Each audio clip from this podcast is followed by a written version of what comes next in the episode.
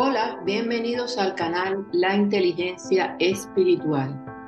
Hemos analizado en los últimos podcasts el tema de la motivación de los hijos de Dios y sigo intentando demostrarles cómo la palabra de Dios me confronta para mi edificación espiritual.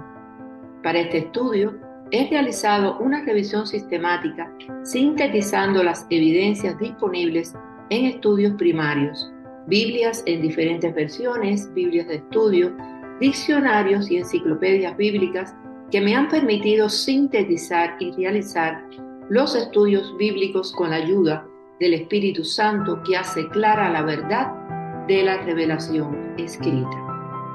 Hemos reflexionado en podcasts anteriores que el objetivo supremo de los creyentes es obedecer, adorar y glorificar a Dios y el cumplimiento de ese propósito complace su buena voluntad, porque Dios es el que en vosotros obra así el querer como el hacer, por su buena voluntad. Filipenses 2:13.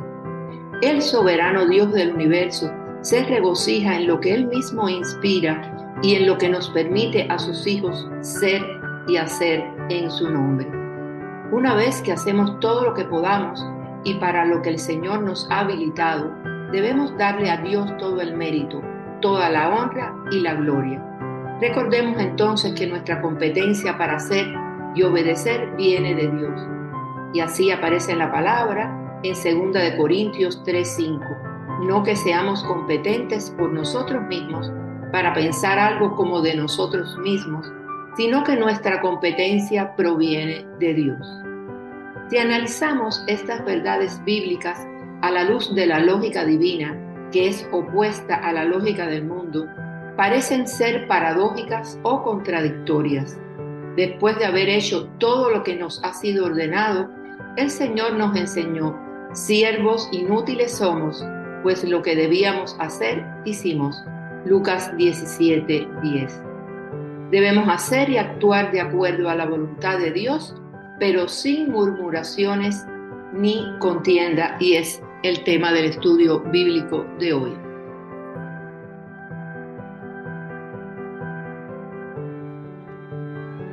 Filipenses 2 del 14 al 16. Hacedlo todo sin quejas ni contiendas, para que seáis intachables y puros, hijos de Dios sin culpa en medio de una generación torcida y depravada.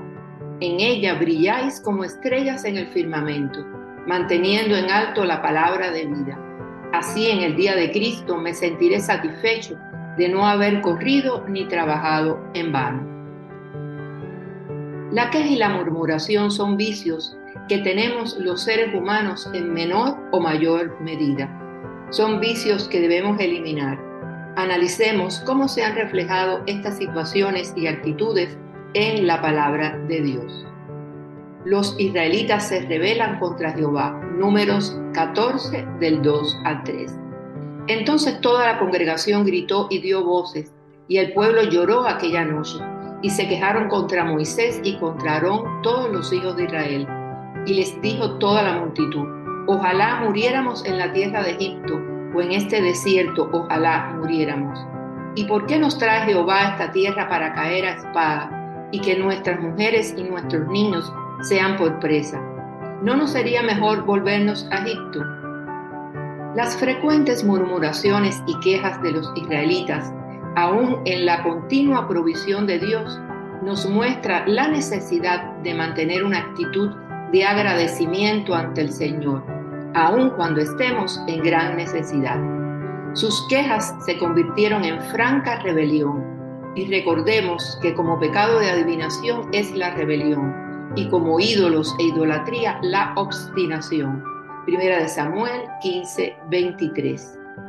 Otro ejemplo lo encontramos en la palabra de Dios en Primera de Corintios 10, del 9 al 10, donde Pablo advirtió a los corintios, ni murmuréis como algunos de ellos murmuraron y perecieron por el destructor, y estas cosas le acontecieron como ejemplo, y están escritas para amonestarnos a nosotros a quienes han alcanzado los fines de los siglos.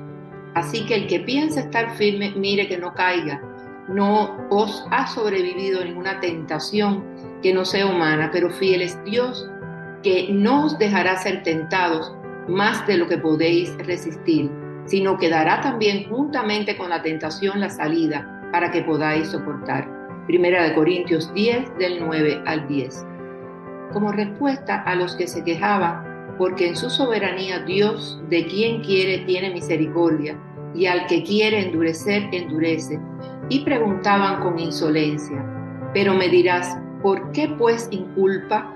Porque ¿quién ha resistido a su voluntad? Mas antes, oh hombre, ¿quién eres tú para que alterques con Dios? Dirá el vaso de barro al que lo formó, ¿por qué me has hecho así? ¿O no tiene potestad el alfarero sobre el barro para hacer de la misma masa un vaso para honra y otro para deshonra? Romanos 9, del 20 al 21. En realidad, cada queja del creyente es contra el Señor. Asimismo, quejarse contra otros creyentes es también una afrenta a Dios, porque esos creyentes son sus hijos.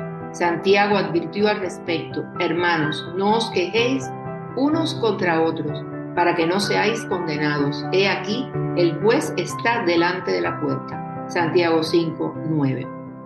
Resumiendo las razones para dejar de quejarse la encontramos en los versículos siguientes.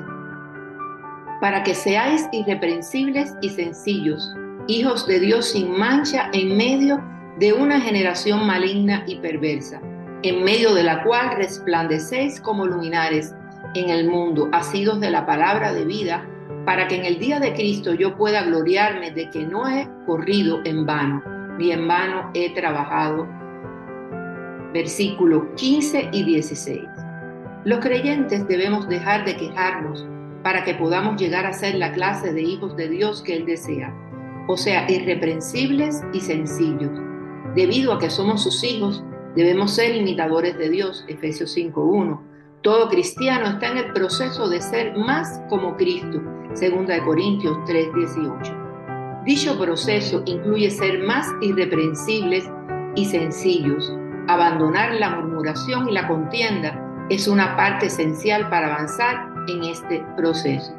En su carta a Tito, Pablo presenta el motivo principal para una vida pura y sin mancha, no defraudando, sino mostrándose fieles en todo, para que en todo adornen la doctrina de nuestro Dios, nuestro Salvador. Titos 2 del 10 al 14. La manera de vivir de los creyentes como hijos de Dios afecta de forma considerable la influencia que podamos ejercer sobre el mundo impío que nos rodea.